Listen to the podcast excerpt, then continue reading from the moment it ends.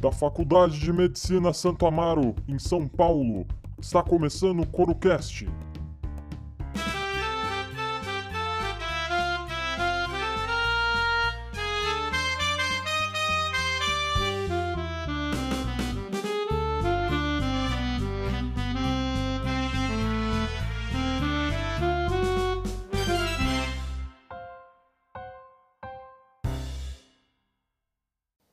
Boa tarde, pessoal. Meu nome é Maria Eduarda, sou da turma 55. Eu sou a Gabriela, também sou da turma 55. E hoje nós vamos começar a segunda temporada do nosso podcast com um convidado super especial, o professor Dr. Elias. É, primeiro eu gostaria de agradecer a presença do senhor aqui, um professor tão querido, um médico de referência, humanizado e uma figura tão importante da nossa história da Santo Amaro.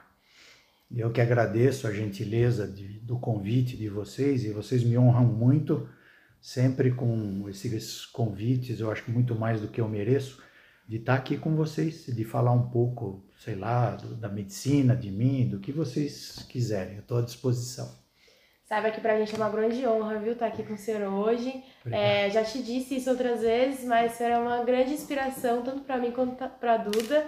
A gente teve uma experiência diferente com o senhor, porque a gente, antes da gente ter aula, a gente te conheceu através da Liga, nosso primeiro trabalho científico foi com o senhor. Então a gente tem uma grande honra para ter uma pessoa tão assim importante, importante na Obrigado. nossa faculdade, que a gente tem um bom contato, né? Tão acessível. É, e como foi para você escolher a medicina, passar na faculdade? Bom, é, é, assim, eu sou filho de imigrantes, então eu, é, meus pais e meus irmãos nasceram na Síria que é essa região de conflito eterno, né? Há milhares de anos que tem esse conflito. E a vinda do meu pai aqui em 1951 foi também por causa de uma, questões de guerra, etc. Ele já era casado e tinha quatro filhos, meus quatro irmãos mais velhos, que ficaram na Síria. Ele veio para cá para tentar, então ele não trouxe a família, porque ele queria ver o que, que ia acontecer aqui. Era uma situação Lá, pelo menos, eles tinham uma casa para morar, tinham uma plantaçãozinha, eles eram agricultores. E ele veio para cá, como todos os árabes que vieram, foi um mascate. Saía de, de casa em casa para vender roupa, essas coisas. E ele deixou a família lá. E depois de quatro anos que ele trouxe a minha mãe que, e meus irmãos, e eu nasci aqui. Eu fui o, o primeiro brasileiro, né? Nasci aqui. E na família árabe é assim. Meus irmãos não tiveram muita chance de estudar porque a Síria era uma colônia francesa e eles eram muito pobres. Então faziam no máximo uma alfabetização, um ano de escola só para aprender a ler e escrever, mas ninguém estudou. E eu, como nasci aqui, meu pai falou: ah, esse é o filho das Américas, né? Então é, ele tem que estudar. Nós é, vamos pôr ele para estudar. E na, nas famílias árabes, a única profissão que eles adoram é médico. Então eu já nasci predestinado. Sim. Tinha que ser médico, porque minha família, você vai ser médico, não tem muita conversa. Nas famílias orientais você tem que seguir aquilo. Eu não sabia nada, então acabei seguindo e a gente não tinha recursos, então eu fiz escola pública. É, naquela época era uma escola melhor e não era como é agora, né? Uma escola hoje muito deteriorada, mas aí eu fiz a escola pública, fiz todo a, a primário, ginásio e colégio como era naquela época e depois fiz um cursinho que foi o objetivo. Estava começando naquela época, eu consegui uma bolsa e, e, estudei no objetivo, querendo fazer medicina. Mas eu não sabia direito. O que era, né? É, você é criança, né? Você não, não tem. E eu acho que até hoje, você não tem como você saber o que, que você quer. Falar, ah, o que, né? que você quer? Você não sabe. Ah, eu quero ser engenheiro, mas você sabe o que é ser engenheiro, o que, que é? Só né? tem um sonho, né? E você um vai sonho. tentando seguir e achar alguma coisa para se basear. Exatamente. E aí eu entrei.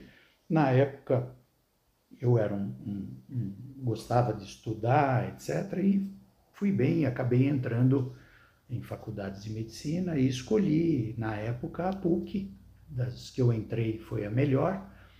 e era uma universidade católica, era uma fundação, etc. E aí eu comecei. Era uma escola muito rígida, muito dura, né? É, como todo, toda a universidade católica, ainda mais naquela época, era o regime militar, né? Então tudo era muito rígido. E aí eu me apaixonei pela medicina. Eu entrei naquela faculdade, era muito rígido a maneira da gente se vestir, de cortar o cabelo, tudo tinha que ser Nossa, de acordo, é, não era eu não podia entrar na faculdade de bermuda ou de chinelo. Tinha uma série de regras. Sim, muito, muito. E eu acho que foi uma coisa boa, porque me disciplinou muito do que eu sou agora. Eu, eu fico olhando hoje para lá para trás. Então, por exemplo, eu não passo um dia sem fazer a barba. Até de sábado e domingo, feriado, minha mãe, você vai fazer a barba? Virou rotina, é né? É uma rotina. Então, é, as vestimentas, eu sempre sou muito formal e nasceu naquela época, então você não podia usar camisas muito coloridas, tal, tal. E essa foi assim a minha entrada na, na medicina, foi o que eu eu comecei a me apaixonar e muito da paixão que você tem durante a, a sua faculdade depende muito dos professores que você tem. Uhum. E eu tive uma sorte imensa de ter professores maravilhosos e que eram o meu modelo. Falei, eu quero ser como eles. E aí eu fui nesse caminho. Mas a medicina, assim, se você falar, você já gostava? Não, a gente é uma coisa, o gostar é uma coisa que vem aos poucos. Vai criando gosto. Vai né? criando, né? exatamente. Então, uhum. essa é uma das coisas que eu falo para o pessoal de hoje. Às vezes ficam lá, entram numa faculdade de medicina ficam três meses, seis meses, falam, não, não é isso que eu quero, vai embora, vou fazer. Você não viu nada ainda. É, a parte mais chata do curso de medicina é o curso básico. É muito chato. É o começo, né? É o começo. Básico. Não é isso que você vai ver, né? Muda muito. Nossa, sua história realmente é bem complexa. É complexo, é. Exatamente. O senhor é o primeiro médico da sua família, então? O primeiro. Nossa. O primeiro médico é, era inimaginável. Eu sei, mesmo quando eu entrei na faculdade, a gente não tinha condição né, financeira. Então, eu no, no primeiro ano eu trabalhei um pouco, ajudei minha, eu ajudava minha família. Durante a faculdade você chegou é, a trabalhar?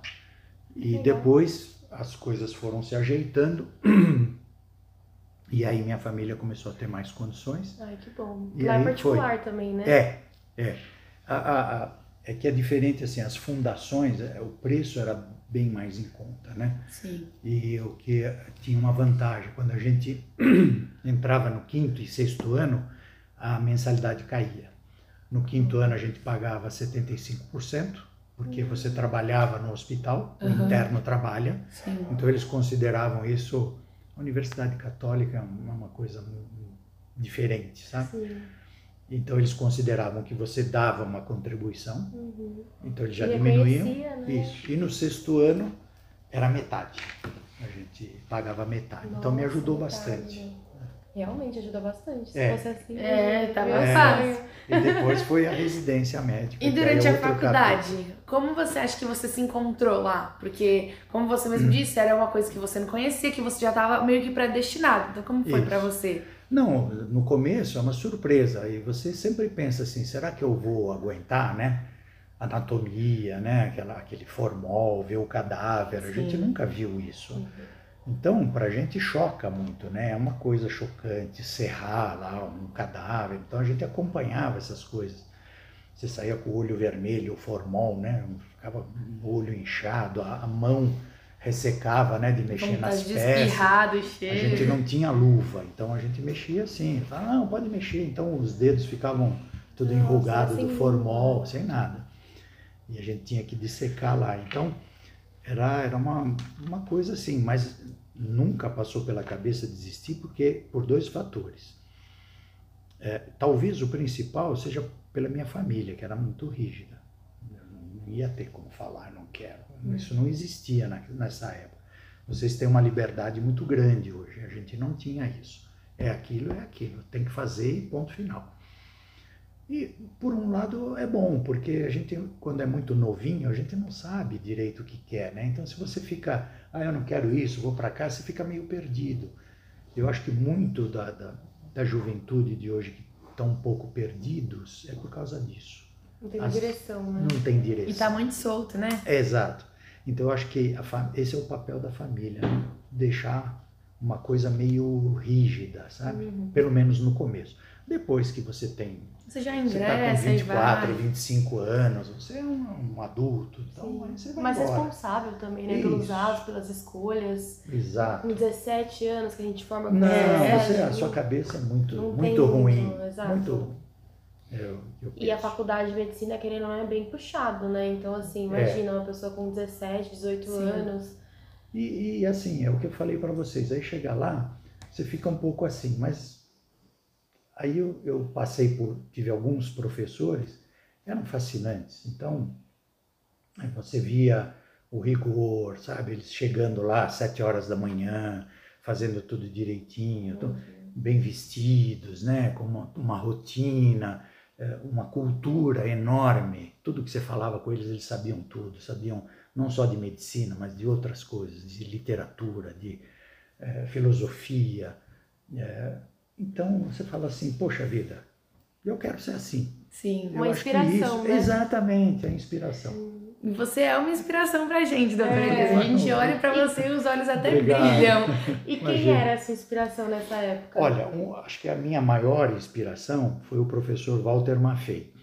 Ele era professor de anatomia patológica, é, de patologia. Então, era de uma cultura fora do comum e ele tinha uma visão da medicina diferente do, do, da maioria dos professores. Ele fazia a gente pensar. Porque eu acho que o, o, o professor não é aquele que te passa conhecimento. O conhecimento está nos livros.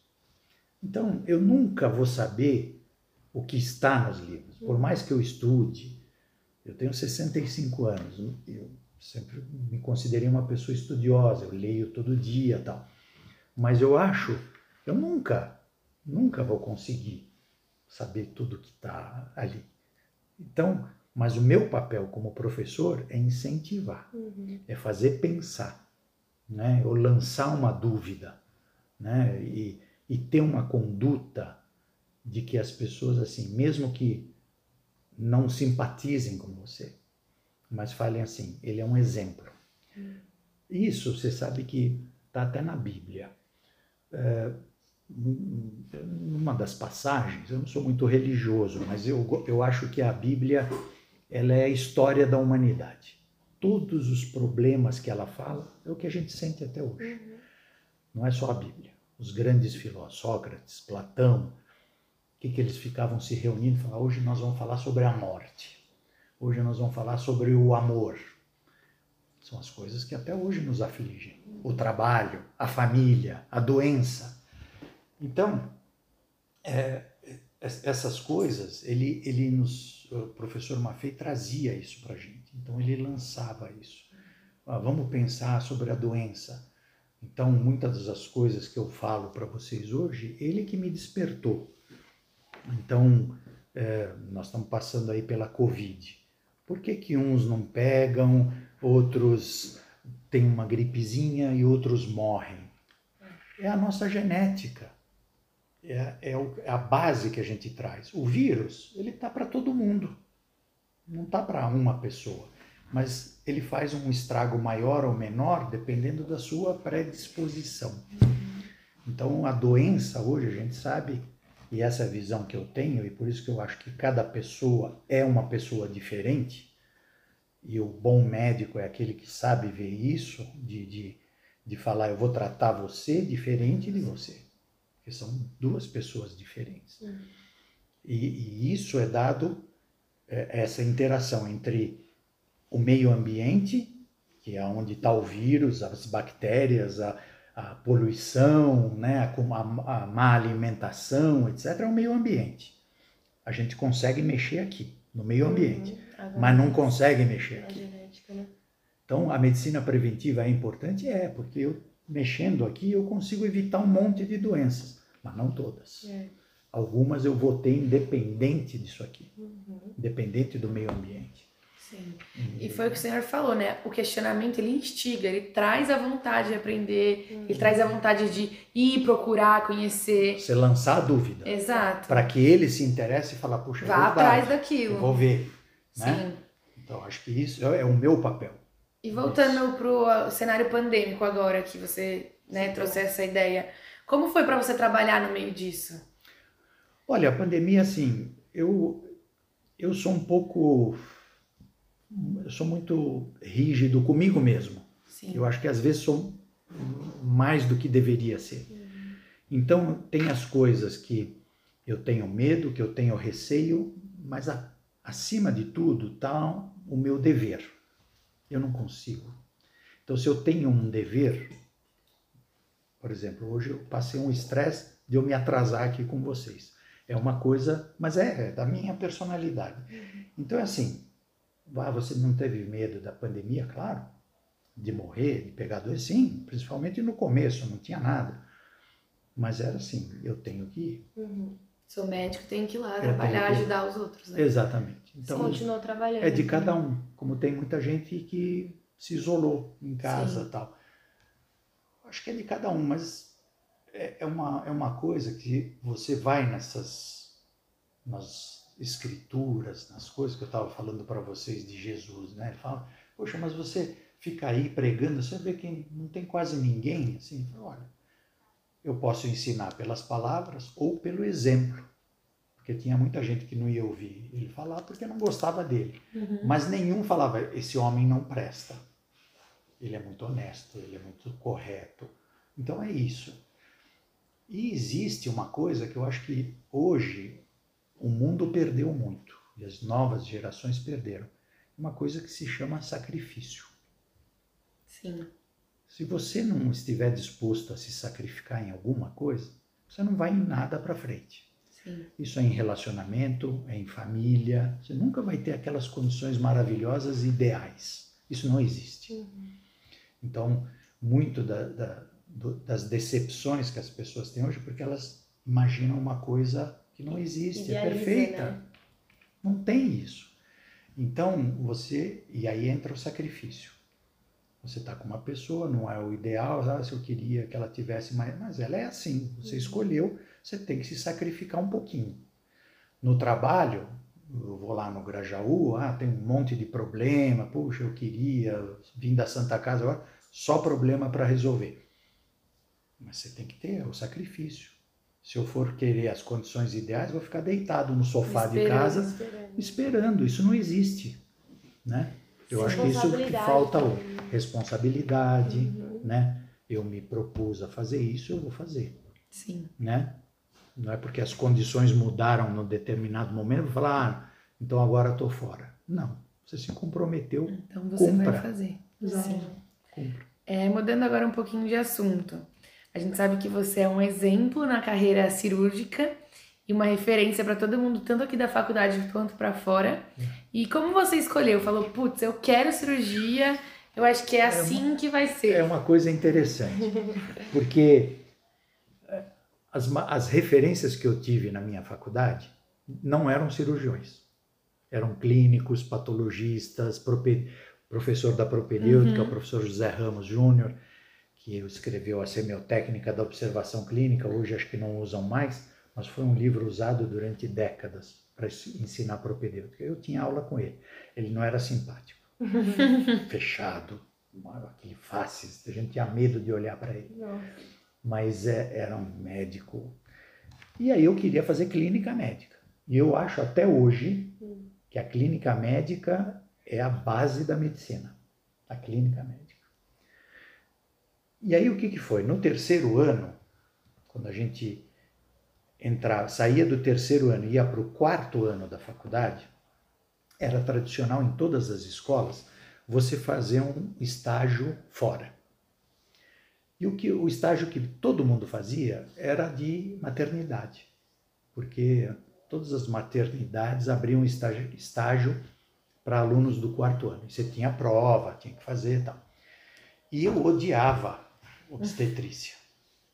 Não tinha a menor chance de eu querer fazer. E aí meus colegas foram prestar e a maioria entrou na, nas, maternidade de São Paulo, maternidade na casa maternal, etc. Em Sorocaba, na minha faculdade, também tinha o estágio. E eles iam e começavam a acompanhar, fazer toque, fazer parto tal. Eu falei, eu tenho que fazer alguma coisa. Então eu queria um estágio de clínica médica.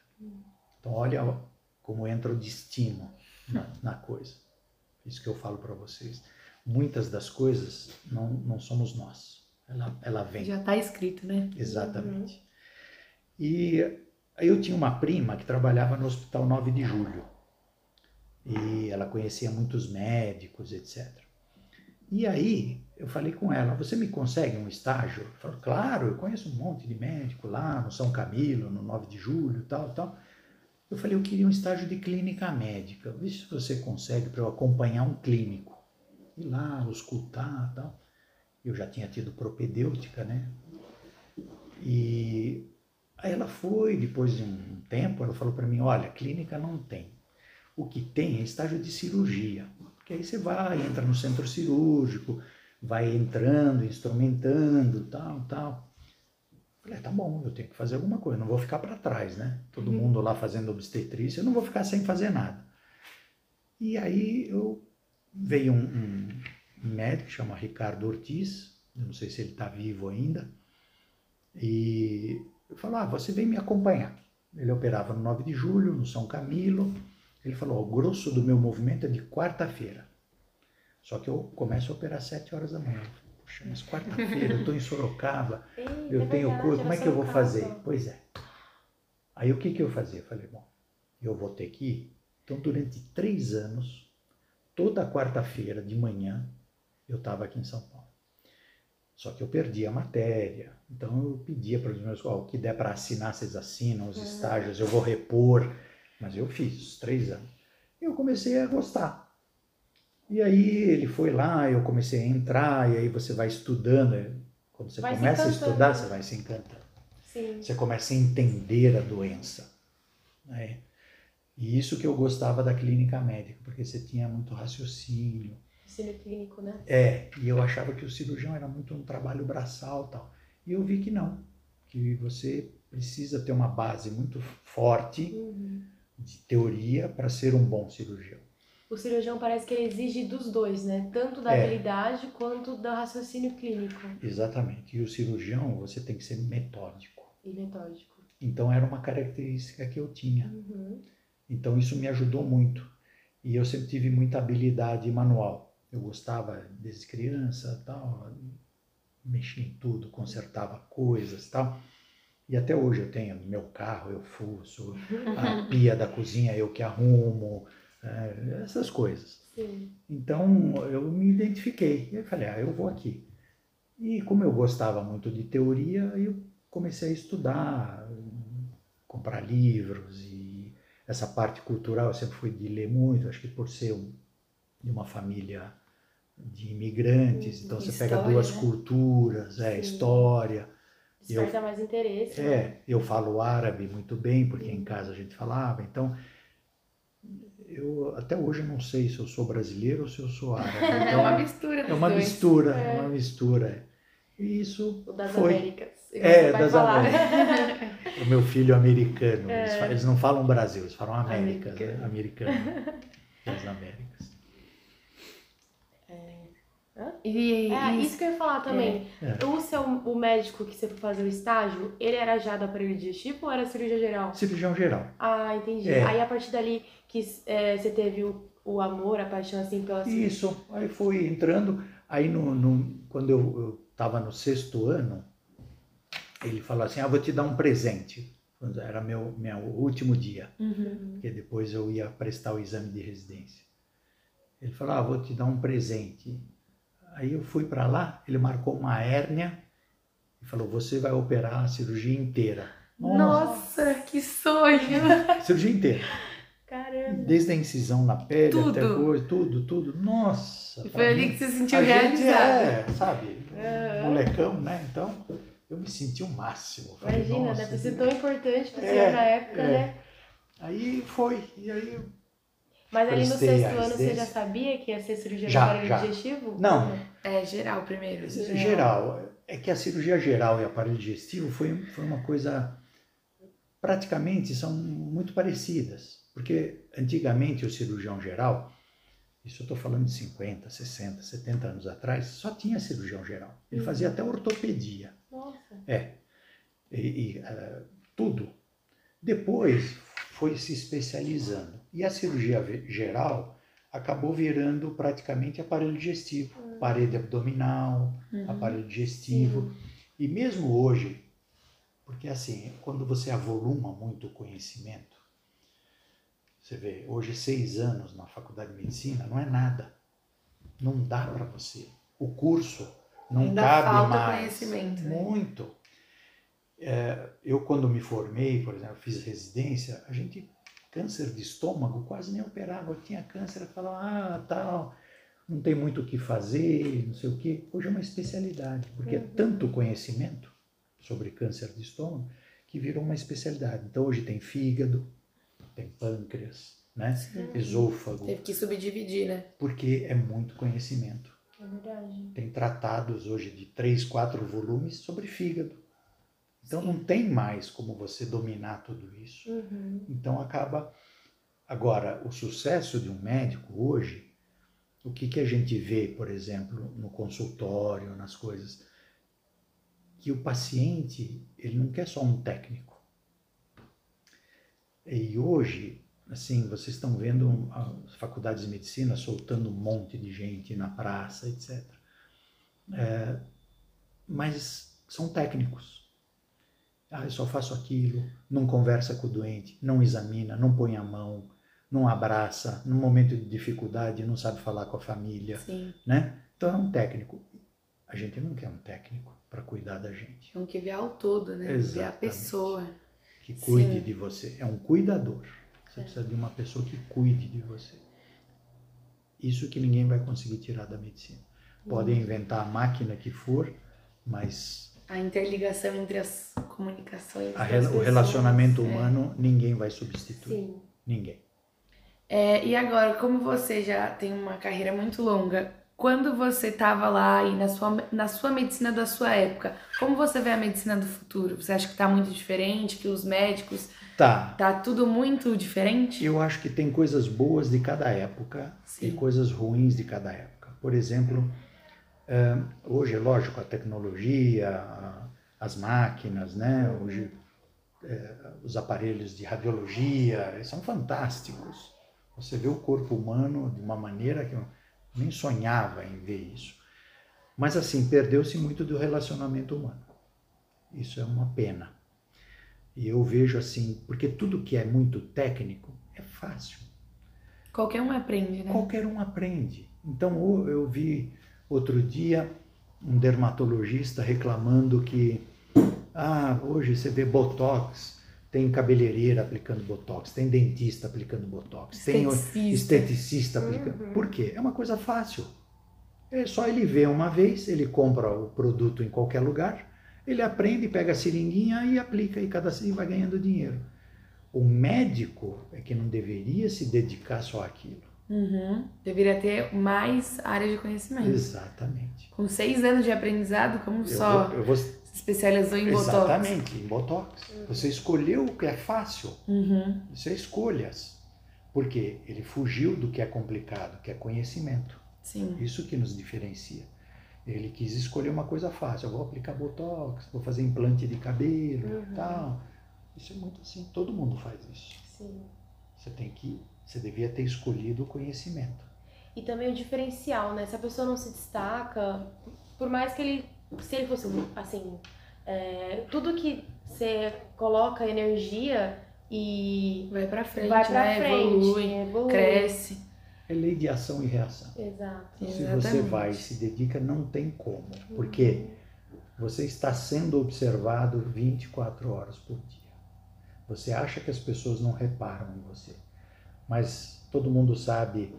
Você chega para um residente lá no, no Grajaú, que ele mora dentro do hospital praticamente, ele sabe quem está saindo com quem, ele sabe qual é o médico que sabe e o que não sabe, qual é o professor que é bom, que hora que o pessoal chega, que roupa que você veste. Então você está sendo observado. Então quando você cria o que hoje o pessoal chama, não sei se é o correto, uma marca. Você uhum. tem uma marca. Então as pessoas estão observando isso. Você acha que não, mas elas uhum. estão. Elas sabem da sua pontualidade, da sua educação, de como você lida com o doente, se você examina, se você não examina, se você sabe, se você enrola. Uhum. Né? Isso é muito claro, né? É muito claro. Você não engana mais ninguém uhum. A verdade sempre aparece, em algum momento. Sim. Né? Aproveitando isso, a gente também queria saber como que o senhor sempre se destacou assim. Não, não. Não? Não? não, não é, é, que vocês me dão mais valor do que eu mereço. Não eu sempre é, falo não. isso. É, não é, não é. Eu tenho uma característica que eu acho que é, é, é, eu tenho muitos defeitos, muitos. E eu tento me corrigir, porque eu acho que essa vida aqui é uma escola uhum. que a gente está passando. E, e ela não termina aqui, ela continua depois. E eu acho que ela continua dependendo do que a gente é aqui. Não vai mudar. Ah, você virou um anjo. Não, não, não, não, não. Você vai ser exatamente o que você era aqui, ela só continua de uma forma diferente. Uma forma diferente. Sim. Mas ela continua. Seus sentimentos são os mesmos, suas paixões, sua... tudo. É, então eu acho que aqui a gente tem que aproveitar para se melhorar, uhum. evoluir. Então eu tenho essa característica que eu acho boa, que é eu sou muito trabalhador. Isso eu sou. Ninguém, mesmo os que não gostam de mim, eles falam, ele trabalha para Chu. Uhum. E eu tenho isso de, de, eu assumo um compromisso, eu faço. Talvez isso tenha me dado um destaque. O resto, não, não sei se, se tem ou não. Mas você acaba se destacando mais por essa é, é, essa objetividade que você tem, uhum. essa, essa correção. E eu tenho uma característica que eu acho que também é boa, que é eu sei escolher as pessoas que trabalham comigo. Isso é muito bom. É, isso é bom. E eu, meus critérios são ética, honestidade e trabalho. Uhum. Eu não tolero vagabundo. Não, não consigo por melhor, a pessoa, ah, ele é bonzinho, ele Perde não sei o, foco. quê. Mas se ele não gosta Sim. de trabalhar, vocês veem pelo pessoal que eu escolhi para trabalhar comigo. Sim. O Diego, o Orlando, o Bernardo, podem falar o que for, mas eles são comprometidos, comprometidos essa, essa é a palavra. Comprometidos. São comprometidos. Eu acho que eu entendi o que você falou. Você foca em uma coisa e o resto é consequência. É então, consequência. Você focou no seu trabalho, a sua pontualidade tá junto, a sua, tipo, Não tem como você não tá se destacar. Junto. Se é isso que você me perguntou, se é isso que me, me, me caracteriza, quando você pega uma coisa, você é sério naquilo e você vai... E foca, né? E foca. Não tem como, não uhum. tem como. É lei da vida. Uma vez eu perguntei para um padre, né, eh, puxa, é, a gente às vezes luta, luta e não consegue. Fala, não, não, não. Deus, quando fez o mundo, ele fez uma regra muito clara. Quem luta sempre vence. É lei da vida. É. Você pode ver em todas as pessoas bem-sucedidas, não que ganham dinheiro, mas bem-sucedidas naqueles que a gente admira, essa é a vida deles. Uhum. Foi uma consequência do trabalho deles. Sim. Não teve, não tem outra maneira. Eu esforço, né? Com muita pena desse pessoal que faz uma dancinha no TikTok porque quer aparecer. Não, não é isso aí, não. Você faz um sucesso momentâneo, talvez a sua dança é bonitinha e tal, mas isso não vinga, não, não vai para frente. Sim. Não adianta. É. é. Agora falando um pouco da nossa casa, você é muito especial pra gente, tem você faz parte da nossa história. Como é para você estar tá aqui dentro? Qual o seu sentimento pela Santa Amaro? Eu queria saber como foi a história, tipo, porque é. o senhor não formou aqui não. e como que o senhor veio parar aqui? Eu vou te contar. é mais uma coisa que é aquilo que é, tinha que acontecer. Tinha né? que acontecer. É, na época que eu fiz vestibular, eu fui chamado aqui numa segunda lista, segunda ou terceira lista, não hum. lembro na PUC, é, eu entrei, acho que aqui, Jundiaí, Mogi, PUC, enfim, não lembro mais. É, A PUC era assim, uma escola muito tradicional. Ela foi formada, fundada em 1949. Ela tem 70 e poucos anos, é uma escola muito rígida, tem muitos hospitais, etc. Então eu fui para lá. Depois me chamaram aqui, minha família é de São Paulo. Só que eu já estava lá, já tinha república, já estava montada. Ah, então, já eu fiquei lá. lá. Uhum. Mas se você vê, meu destino não era lá. Aí eu me formei lá, fiz residência lá, tive outras opções de residência, mas eu dei opção para minha escola. Uhum. E eu fui falar com um professor meu, falei, olha, eu peguei aqui, fui eh, mandar aqui, não sei o que e tal. Fica na sua escola, que é escola que é uma faculdade. Os outros são hospitais. Aqui você tem professores, tem tudo, é um serviço universitário, uhum. você conhece todo mundo, fiquei. Foi a melhor coisa da minha vida. Só que eu terminei e vim para São Paulo. Minha família era daqui, meus pais já estavam velhinhos e eu era o filho mais novo, eu tinha que cuidar deles, etc. Aí eu vim e eu comecei a procurar emprego. Naquela época, o emprego era o Estadão, o jornal. De domingo ele vinha, era grosso. Uhum. Então, era o caderno de empregos. Eram vários cadernos de emprego. Eu fui folheando. Eu ainda não tinha trabalho e tal. E aí eu vi um anúncio grande. OSEC Cirurgiões. Precisa-se cirurgiões Eva. No hospital. Nossa, que emoção. É, aí eu olhei e falei, Eva, tal. Eu nem, eu nem sabia onde era o campus aqui, né? E na época, não sei se eu namorava, mas eu saía com uma menina que fazia odonto aqui. Ah, aqui? É aqui. É. Que coincidência! Aí eu falei, escuta, o hospital, ah, tem um hospital, ele é pequenininho, é lá no campus, tal, tal. Um dia eu te levo lá, se você quiser ir ver e tal. Aí eu fui, me inscrevi, eram duas vagas e eram 22 candidatos. Uma de terça-feira e a outra de quarta-feira. Eu tinha a terça-feira livre. Segunda, quarta e sexta eu já tinha emprego. Tinha trabalho, não era emprego. Uhum. E aí eu vim, prestei a prova aqui, ela me trouxe, eu olhei o campus lindo, né? lindo né? Lindo, maravilhoso. É, fui no hospital, o pronto-socorro, nossa, esbagaçado, né?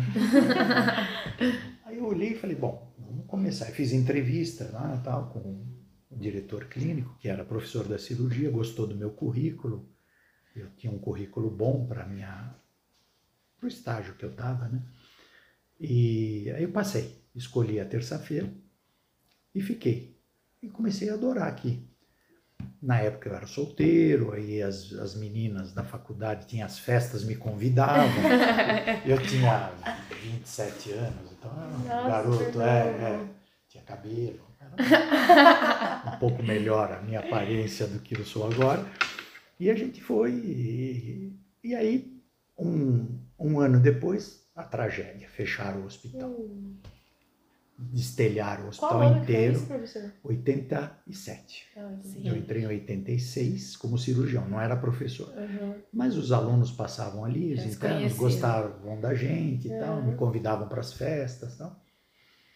E, e aí alagou o hospital. Aí eu vim dar um plantão um dia, hospital fechado. Nossa. Transferiram todos os doentes e tal. E eu fiquei muito triste, porque eu adorava aqui, né? Uhum. Aí passou-se um seis meses, mais ou menos, e eu deixei uma marca aqui, né? Com os alunos, com os colegas. O Miguel da GEO era meu colega de plantão. Ai, que é. fofo! Ele era da terça-feira, o ginecologista uhum. da terça. Então a gente dava plantão junto. Uhum. E aí os alunos foram lá para Itaquera, fizeram um convênio em Itaquera. Nossa! 60 quilômetros daqui. Daqui é longe demais. E nenhum professor queria ir da cirurgia para lá. Aí o Miguel chegou para o chefe da cirurgia, contrata o Elias, o Elias é ótimo, contrata o Elias, encheu o saco dele, ah, chama ele aí. Aí me propôs de eu ir todo dia para Itaquera. E eu topei, eu adorava, né? E aí fiquei. Aí depois os alunos fizeram um movimento, abriram EVA de novo, Sim. teve uma greve, os alunos invadiram o prédio e falaram, daqui a gente não sai enquanto não abrir. Tal, e tocavam violão e dormiam ali. Eles tinham medo de sair e o pessoal Voltar. fechar, né? Fechar. Então, nós vamos- e ficou realmente, foi um movimento que durou quase um ano. Eles iam se revezando. Eles iam dormindo de dia, ficava gente, à noite ficava gente, até que um dia a instituição abriu e aí voltou o hospital Voltou. aqui, depois teve o Grajaú, e aí eu fiz minha carreira aqui, Aí aqui começou o seu lado acadêmico como professor. aqui, exatamente. Eu tinha essa intenção, tanto é que antes de eu vir para cá, fiquei dois anos na Escola Paulista, não como fazendo pós-graduação, na técnica cirúrgica. Hum, A gente operava cachorro, eu ensinava o pessoal do quarto ano, mas eu não gostava por causa dos bichos. Eu sou muito apegado. Muito, né? muito, muito. Eu não gostava, não queria ver aquilo. Eu entrava quando eles estavam anestesiados e cobertos. Sim. Eu só via a barriguinha deles ali. Aham. E aí quando apareceu essa oportunidade, eu saí de lá, vim para cá. Depois fiz minha pós-graduação na Santa Casa. Fiz mestrado, doutorado e fiquei aqui. Cheguei a ser professor titular aqui. Aí veio a crise de 2008, Sim. demitiram um monte de professor, eu me recusei a, a aceitar aquelas condições, que era demitir um monte de professor, etc. E aí falaram, "Bom, se você não demite, você vai. E fui. Aí a Santa Casa me chamou e eu achei que minha vida aqui foi o dia mais triste da minha vida. O Ai. dia da minha demissão, de verdade. Eu, eu servi. Mais essa triste da minha vida. É, foi numa quinta-feira, eu recebi um telegrama. Na sexta eu tinha que fazer um exame demissional aqui, te examinar para ver que você não tinha nenhuma doença e tal. E, nossa, chorei o final de semana Ai, inteiro. Aí na segunda-feira me ligaram da Santa Casa. Como o pessoal me conhecia lá, que eu fiz após lá, eu fazia ambulatório Uhum. e tal, o pessoal gostava muito de mim lá. Ah, o pessoal não te quer na Unisa, vem para cá que a gente Se a te gente quer aqui. quer. Aí eu fui. E eu achei que estava tudo encerrado. Eu ficava sabendo das notícias aqui, por causa do Bernardo, do Diego, que estavam aqui, da, do Orlando. do O Orlando, ele tava como aluno ainda. como aluno. Quando eu saí daqui, ele era quarto-anista. Nossa. E, e aí a gente ficava sabendo da deterioração da escola, nota 2 no, no, no MEC, vai fechar, chegou a fechar em 2010, assim, por uma semana. Uhum. o ministro fechou, depois reabriu. E foi aquela coisa que dava muita Dor no coração. Dor no coração. Sim. Ainda mais E porque vocês conheciam tudo, Tudo. né? Participou de tudo. Aí perdeu o. Grajaú, perdeu o Francisco Morato, perdeu os ambulatórios, Sim. fechou aqui o ambulatório. Então foi uma coisa muito triste. Uhum. E aí em 2019, não sei como apareceu, você vê mais uma vez, Destino É o destino. para nós. não sei. De repente, não sei quem me ligou, não sei se foi alguém daqui, Sim. Já, professor daqui, escuta, os alunos estão gritando o seu nome aqui no, no, no- no pátio. Eu? Eu falei, eu estou na Santa Casa, eu tô eu- que- E isso já fazia quanto tempo que você tinha ido pra Santa Casa? 11 anos. 11 anos? já? 11 anos. Os alunos aqui gritando seu nome. Isso é inesquecível. Então, aí, por, porque em 2018, o Bernardo assumiu a chefia do Grajaú. Sim. Aí ele ligou para mim, para o Paulo Kassab, para o Oswaldo, para todo mundo, falou, olha, caiu na minha mão aqui o, o Grajaú. Ele é um sujeito espetacular, ele falou, eu queria trazer meus professores de volta. Eu falei, olha, Bernardo, eu não estou sem tempo de ir aí, eu estou aqui na Santa Casa e eu acho que você devia pegar pessoas mais jovens. Ele falou, não, eu quero que você venha, nem que você venha operar uma manhã aqui. Eu falei, tá bom.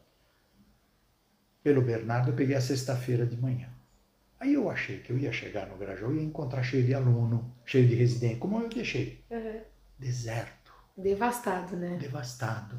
Ai, Falei, cadê os alunos? Ah, estão tendo aula no campus. Falei, mas interno? Tem que estar aqui no hospital. E os residentes? Ah, os residentes estavam numa briga com o ex-chefe, Uhum. Que era diretor aqui, chamavam os residentes para ter aula aqui. Eu falei, isso não tem cabimento. O interno e o residente no campus tendo aula teórica e o hospital aqui. Bom, eu fui lá, era para operar, fui operando. O Thales era o único residente que ia lá, era R3. Ah, professor, eu estou aqui à sua disposição e tal. Falei, ah, entra comigo aqui. Aí olha que interessante, tinha outros alunos de outras clínicas que iam no Grajaú, otorrino, gineco, ortopedia, e iam nas salas do lado onde eu estava operando. Uhum. E aí eles iam entrando na sala, né? Eles iam entrando na sala, os, os internos da anestesia, que iam lá. E me viam operando, ensinando lá o residente e tal. Eu acho que foi isso que o meu nome chegou aqui. Uhum. Eu sei que depois de um tempo, aí os internos já estavam indo na cirurgia, já estavam entrando na sala, os residentes já estavam chegando lá tal. Aí já foi mudando aos poucos. Foi né? mudando aos poucos. Quando eu vi assim, estava cheio. Já tava cheio de novo. De gente. E aí, um dia me ligaram, eu estava em casa. Olha, estão falando aqui, estão gritando o seu nome aqui no, no pátio. Ninguém me conhece, eu saí faz 11 anos. Né? e aí passou um tempo, a professora Jane me chamou com a reitora, olha, tal, tal, tal. E você não quer vir para a cirurgia, tal, Uhum. não sei o quê. E aí eu falei, ah, eu, eu vou sentir que uma coisa caiu, É assim, só a né? hora de voltar. É. E tô aqui. Conversando com vocês agora. Não, Ainda bem, E- né? Teve isso, essa volta. É, você sabe que eu, eu acredito assim que você, a, a professora ah, Ana da pediatria me falou uma coisa. Ela falou, "Ó, o universo tem que se equilibrar. Quando uma coisa ela é truncada e ela não terminou, a vida dá um jeito De voltar. de você terminar aquilo. Uhum. Então acho que eu só estou terminando alguma coisa que, que eu faltou ali. Não sei quanto tempo vai demorar, mas é isso. Eu acho que eu estou completando um ciclo Uhum. que foi truncado é, contra a vontade Sim. e ficou faltando alguma E um coisa. propósito também, né? Um Eu acho que o propósito. propósito do Senhor é aqui, assim, porque despertou tudo, né? Todo esse sentimento, foi uma coisa totalmente diferente. Eu me surpreendi. Uhum. porque eu realmente não, não esperava isso aqui. Quando eu estava aqui, o pessoal gostava muito de mim, principalmente os residentes naquela época, mais do que os alunos. Eu me dedicava muito à residência médica. Uhum. E porque eu, eu pensava assim, você veja outra coisa que eu tenho, eu, eu reconsiderei isso na minha cabeça. Por isso que a gente sempre muda de ideia. A- a- As coisas não são fixas. Eh, Quando eu estava aqui, o aluno, eu falava assim, vale a pena me dedicar mais ao residente porque ele já está focado. Ele já ele fez uma escolha Uhum. o aluno ainda está muito perdido. Então eu, me focava a minha energia no, no residente. Hoje, eu, que eu vejo que inverteu. Engraçado isso, né? Nossa. Não sei se porque o, o hoje o aluno, tem muito aluno, e eles eh, querem ter um rumo, eles me procuram hoje muito mais do que o residente. Eu acho que o residente hoje, ele está ao contrário, ele está disperso. Nossa. Virou um emprego aquilo para ele. É triste. né? É triste. E eu acho que muito também é de que os, os nossos residentes daqui, muitos vêm de fora, não são da E faculdade. não sabem a história, como Não isso daqui foi construído, que a gente É carrega, uma né? coisa que eu me debato desde que eu cheguei, que o exame de residência deveria ser da faculdade. Ai, pelo SUS, né? O nosso. É, mas acho que esse ano vai mudar. Vai mudar. vai mudar. Porque é, é assim que você cria vínculo. Uma faculdade, ela só fica muito boa quando você tem 70% do corpo docente formado na faculdade. Corpo dos professores, 70% da faculdade. E é isso que a gente quer, trazer vocês pra gente, ter a nossa história aqui, manter aceso o nosso espírito. Exato. E é isso que é diferente quando vocês falam assim, ah, eu passo no Grajaú é diferente do Pedreira. É completamente diferente. Completamente diferente, porque o Pedreira é outro mundo. É. E é o é Grajaú, nosso, né?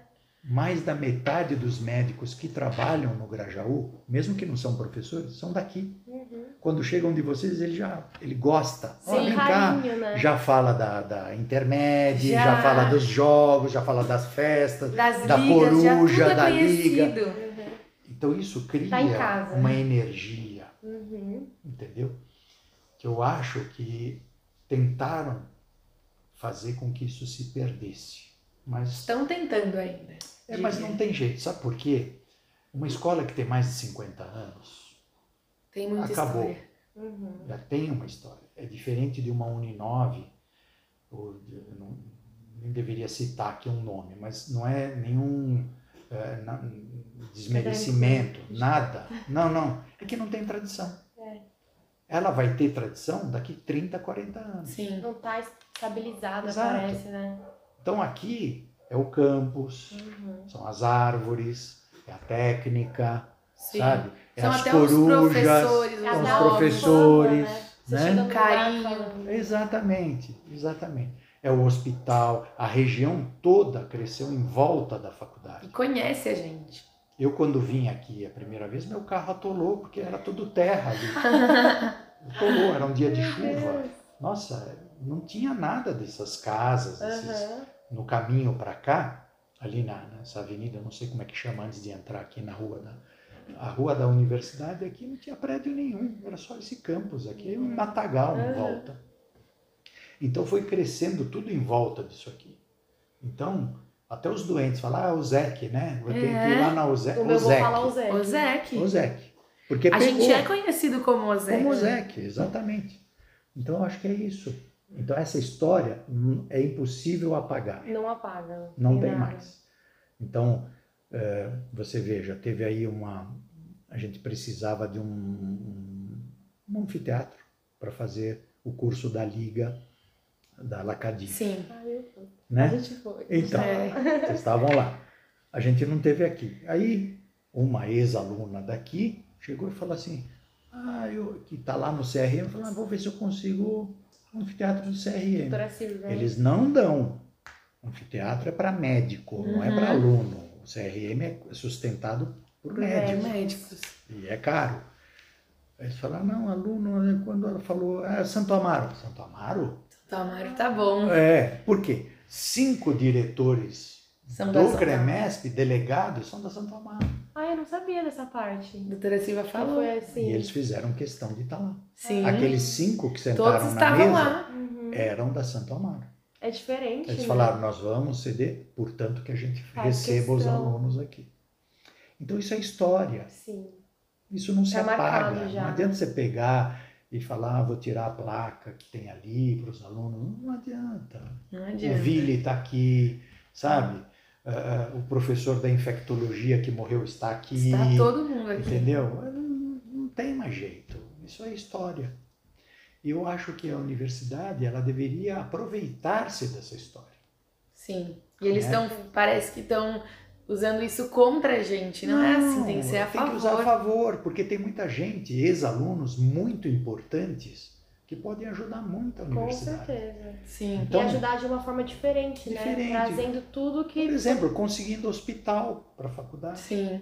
né? abrindo mais. portas, falando com deputados, Uhum. entendeu? É uma escola, uma escola dessas novas que existem há três anos, quatro anos, não consegue nada disso. Não, difícil. Né? Nós temos ex-alunos aqui que são donos de grandes hospitais, Sim. donos dos hospitais. É. É isso. Falando em grandes cargos, a gente também queria te perguntar como que é estar na cadeia, na cadeira cirúrgica do estado de São Paulo. Ah, você quer dizer do, do CBC, Isso. do Colégio Brasileiro de Cirurgiões. É, é onde eu fiz uma carreira também lá. Uhum. Eu entrei no CBC desde que eu praticamente me formei, saí da residência, a gente se filia a uma sociedade. Uhum. Tem várias, né? Sociedade de bariátrica, eu faço parte, Sim. sociedade de, de aparelho digestivo, que eu faço parte, mas o CBC é a mais antiga. O CBC é a casa do cirurgião. Então, ela tem 100 anos. É, a de São Paulo já tem também quase isso, tem 80 anos e tal. E, eu, eu entrei no capítulo, assim, porque é a minha sociedade. Uhum. como tem a sociedade de dermatologia, de oftalmo, tem a do, do colégio. E aí eu comecei, fui diretor de defesa profissional, depois tesoureiro. Vai subindo, né? Como vocês têm aqui na estrutura Sim, de vocês das ligas, acadêmico. do centro acadêmico, tesoureiro, secretário, não sei o que, tal, tal, tal. Até que chegou, no- no- aí fui vice-presidente do CBC Nacional, que é no Rio de Janeiro, fiquei quatro anos lá, que tinha que ir um final de semana por mês.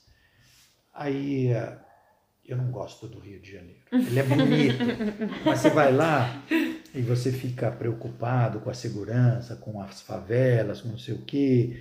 E aí, eu tenho tudo aqui em São Paulo. Eu falei, ah, não, eu vou ficar no capítulo de São Paulo. Uhum. Aí me falaram, ah, vem pra cá, tal, tal.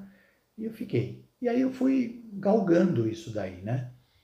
Aí eu, eh, chegou agora, falou, olha, o único cargo que você não teve aqui é o de, de- de mestre, né? Eles chamam mestre, não, falam presidente. E, e eu falei, ah, eu, eu, eu então eu vou. E a minha sociedade, provavelmente Já tô aqui É. dentro, gosto tanto. no final do ano que vem eu termino e vai vir outras pessoas Sim. tal. Como vocês aqui, né, nas Sim, ligas, você vai passando e você vai e chega na presidente da liga, né? Sim. Então, é a mesma coisa. E, para mim é uma satisfação, porque é a casa do cirurgião brasileiro. Então, nós somos em quase 8 mil membros no Brasil, em São Paulo tem 2 mil e, e pouco, 2.500. É o maior capítulo é, e é uma eleição direta, então não, não tem conchavo, você tem que se eleger Sim. é, é voto, um por um. Isso te dá uma legitimidade, né? Então, eu tô lá, tô fazendo, vai ter o Congresso Paulista, vocês estão convidados, vai ser Ai, em agosto. É, o ano que vem tem o Congresso Brasileiro, Vai São ser Paulo presencial, professor? presencial, no, no Ai, Vai Rebouças. ser legal. É, no Rebouças.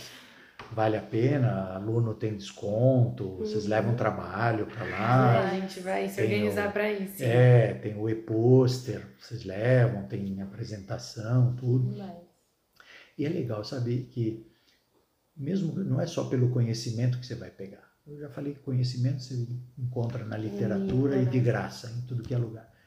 Mas você conhece pessoas, você se relaciona, você vê como é que funcionam as coisas. uhum. Então isso é muito interessante. É, nada vai substituir o relacionamento humano. Eu friso sempre isso para vocês. Não mesmo. É isso que nós estamos fazendo aqui. Eu lamento muito, às vezes, as pessoas que fogem desse relacionamento. Isso é muito triste. Sim. Então, sabe, é, reuniões que as pessoas não evitam ir. É o mais importante, É né? o mais que importante. faz a gente sair da nossa zona É o de mais conforto, importante. evoluir. É o mais importante. É o mais importante, eu acho. E é isso, doutor Elias, esse foi nosso podcast. Eu gostaria muito de agradecer a sua presença. Você é uma pessoa muito especial, tanto pra gente que tá aqui hoje te entrevistando, quanto pra nossa faculdade. Você é uma pessoa incrível, tem uma experiência, assim, muito, muito Obrigado. gigantesca. E você carrega em você, mesmo sendo de outra faculdade, você carrega em você o que é ser Santo Amaro. Uhum. Agradeço de novo por você estar aqui, pelo carinho especial. E muito obrigada. Eu só tenho a agradecer. Olha, é, realmente a, a Santo Amaro faz parte de mim porque Faz. Bom, você veja, eu fiquei nove anos na minha escola de origem. E aqui foram 23 mais 3, 26. Então, Uhum. é três vezes mais do que eu fiquei na minha escola de origem. E o que faz você se sentir parte de alguma coisa? É como as pessoas te recebem, Sim. como elas te tratam, né? A sua família, às vezes, não é de sangue, né? Que te gerou, se você tem um ambiente Ah, é onde você está bem, a família que te abraça, que te recebe. Uhum. Aqui é minha família, que me abraçou e me recebe e o carinho de vocês. Enquanto eu puder, e eu tiver saúde e tiver. Fico nervoso, fico amassando as, as- articulações. E, e eu vou estar aqui, enquanto a, a minha postura ou a minha ética permitir, eu vou estar com vocês. Quando me, permi- me, me pedirem alguma coisa que contrarie meus princípios, aí é impossível, você não, não consegue ficar. Mas, ó, eu quero que você saiba que tudo que for ao nosso alcance, que a gente puder fazer para ter você aqui pela nossa história por mais um bom tempo, a, A gente gente tá vai fazer. disposto. E a gente gosta muito, muito mesmo do senhor como pessoa, do senhor como médico. Obrigado. E é uma honra ter você aqui com a Uma gente. honra E a gente mim. ficou muito feliz também de saber da sua história, de- do que aconteceu pro senhor estar aqui, da sua história na sua família, na faculdade. É muito bom ter esse contato, esse, sabe, saber mais sobre você e saber que a gente também tá aqui pro senhor quando o senhor precisar. Não, eu, eu, eu, eu não gosto de incomodar as pessoas. Eu vou seguindo a vida. Não, eu Porque a sei. gente sabe que o senhor também tá aqui pra gente, então Eu eu, falo por mim, É por todos os mesmo. alunos da faculdade, Sim. que a gente também preza muito por esse carinho que o senhor tem com a gente. Não, eu, às vezes eu gostaria de fazer mais, mas são muitas atribuições. Então, muitas vezes eu não consigo. Então, mas hoje, por exemplo, você vê, foram duas atividades no mesmo horário. Sim. Amanhã estou aqui de novo às 10 da manhã, uma reunião com a diretoria. Então, é, eu estou me desdobrando. É, não está nos meus planos de jeito nenhum abandonar vocês, mas teve aí um, um entreveiro há um tempo atrás, mas eu acredito que deve estar superado, pelo menos da minha parte. É, mas tem certas coisas, às vezes as pessoas te pedem assim, que você fique longe dos alunos.